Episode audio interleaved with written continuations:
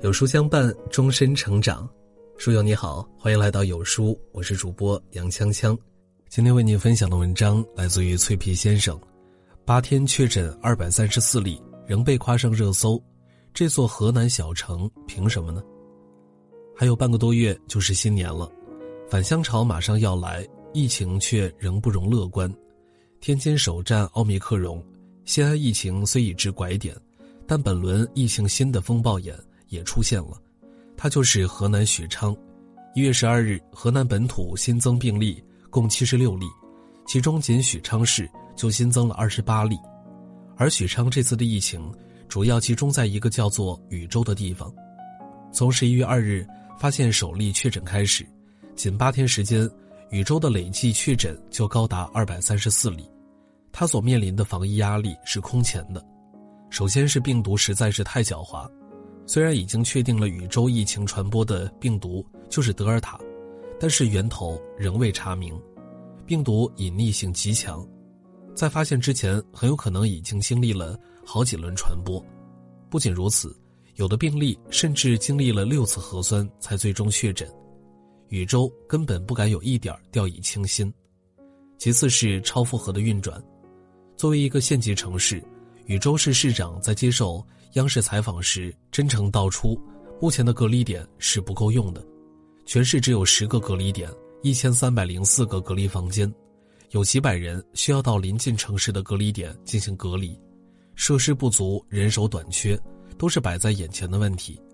然而在这么多困难的面前，禹州的应对却让人刮目相看。这座小县城人口刚过百万，几乎没有什么存在感。它没有大城市那么完备的体系、先进的手段，但在这次疫情里，它完美的诠释了什么叫做小城市的智慧与风骨。不是只有北上广这样的超级城市，才配做闪光灯下的主角。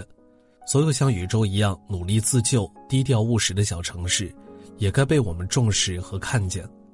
这几天，禹州人的朋友圈里都在转发一个词，叫“禹州速度”，快是禹州对疫情打出的第一枪。二日，禹州出现了三例确诊，在很多人还没有从惶恐中回过神的时候，禹州已经做好了各项防疫措施。当晚，禹州市政府发布公告，停运停课，暂停堂食，村庄小区设立哨点门岗，禹州全域只进不出，保障日常生活物资供应，保障城市运行。当晚，七十万试剂就已经到位，禹州开始全员核酸检测。这一晚，许多禹州人的家门。在深夜被敲响，与敲门声一同响起的，还有各个社区、街道、物业的微信群通知与电话铃声。工作人员不辞辛苦，为的是保证每一位禹州人都知晓全员核酸检测的消息。这一晚，禹州人积极排队等待检测。虽是凌晨，但大家接到通知，还是第一时间赶到了核酸采集点。检测现场，群众有序排队。维护秩序的保安大叔一直在安抚大家不要恐慌，穿暖一点，带好手机证件。没有人抱怨，多的是理解与支持。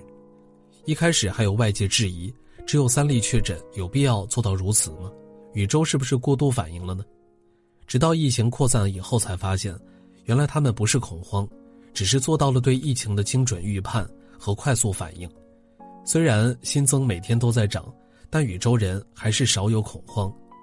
疫情初期，这座城市的临危不乱和处变不惊，足以让所有人安心。大家都知道，这是一场与时间的赛跑，争分夺秒，每个人都有自己的那一棒。当然，要速度，也要温度。冬日的禹州并没有因为疫情而更加寒冷。一月五日，禹州全域采取封控措施的第三天，一位孕妇即将临盆。防控指挥部接到家属求助以后，迅速协调，最后征调了一辆森林消防警用车辆，仅用四十分钟将孕妇送往医院。还有一个女孩，父亲得了癌症，要按期注射免疫针，药物必须从省肿瘤医院购买，还要有精密输液器和专业的医护人员。接到求助以后，指挥中心一路绿灯，帮助购买药品，准时将药品和医生送到了病人面前。就连要隔离在家的禹州人也没闲着，不少人主动报名做志愿者，填补人手不足。一位七十八岁的老村医自愿跑到了抗疫一线，他说：“儿女都担心，但这是我的本分。这座城市不大，但每一个人都为了守护它而倾心付出，从危难到祥和，从黑夜到日明。谁说小城市的防疫防控就尽是短板呢？那是他们低估了这里的凝聚力和坚定的决心。为什么要说宇宙呢？是因为我们对这些小城市关注太少了。”可能不专门去提，很多人都不会知道，还有禹州这样的城市在默默努力。疫情下尤为艰难的，并不是只有繁华的大都市，那些经济和医疗基础都没有他们先进的小城反而更难，但他们仍不被看到，也不被理解，甚至在疫情突袭，他们做的并不那么完美的时候，还要遭到别人的轻视和质疑，实在是让人替他们委屈。谁还记得绥芬河？这个被戏称低调到连病毒都找不到的城市，人口不过七万，还不及北京最大小区天通苑的十分之一。但是作为中俄交界的边陲城市，它一直承担着为国拦毒的重任。去年四月，俄罗斯疫情恶化，中俄航班大幅减少，当地的华人只能通过绥芬河返回祖国，入境人数猛增，输入病例自然也来了。但在绥芬河这样的小城市。全市符合集中隔离条件的宾馆只有十五家，全部房间只有九百三十九间。当地最大的医院绥芬河市人民医院，是一座二级甲等综合医院，收治床位只有三百张。绥芬河做出了很大的牺牲，才为我们死死守住了北大门，守住了黑龙江，也守住了我们的粮仓。又有多少人了解过他，知道他，也多有非议。谁还记得张家界？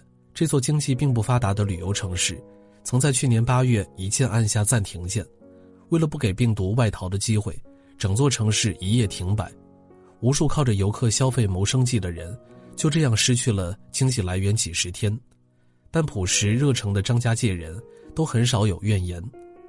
还有谁记得安徽天长市，一个很多人都没有听过的小城市，和江苏接壤。南京疫情爆发时，他被疫情三面围攻。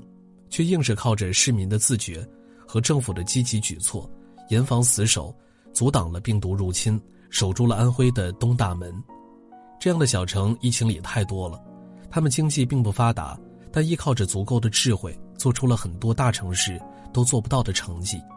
他们资源并不充足，但能靠着一群令行禁止、团结凝聚的市民，帮助城市渡过难关。他们并不被很多人重视。却善良包容，用自己的自由换取大多数人的安宁，仍毫无怨言。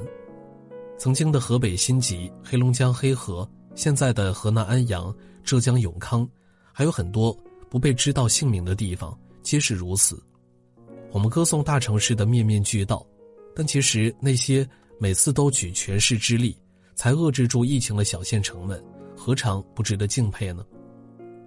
去年我的家乡也经历了一次疫情，那是一个很小的县城，我深深懂得，当看到自己熟悉的商场、早餐店突然空无一人时的心酸，我也懂得，当看到那些充满了烟火味的街道突然冷却下来时的失落。那是一段煎熬的日子，每个人都在忍，没有人生来就能明事理、懂大义，没有人生来就不害怕，没有哪个城市一开始就是完美无缺。大家不过是怀着一个希望，用最本真的纯良，深爱着这片土地和自己的同胞。每个城市和市民都需要支持，需要认可，需要鼓励，尤其是那些一开始就不被看好的，那些被我们忽略的小城市，那些在黑暗中手持火把、艰难的寻一束光的城市，请看看他们，所有的努力都不该被辜负，所有的牺牲。都应该得到回应。再小的一方土地，有时也能万丈光芒。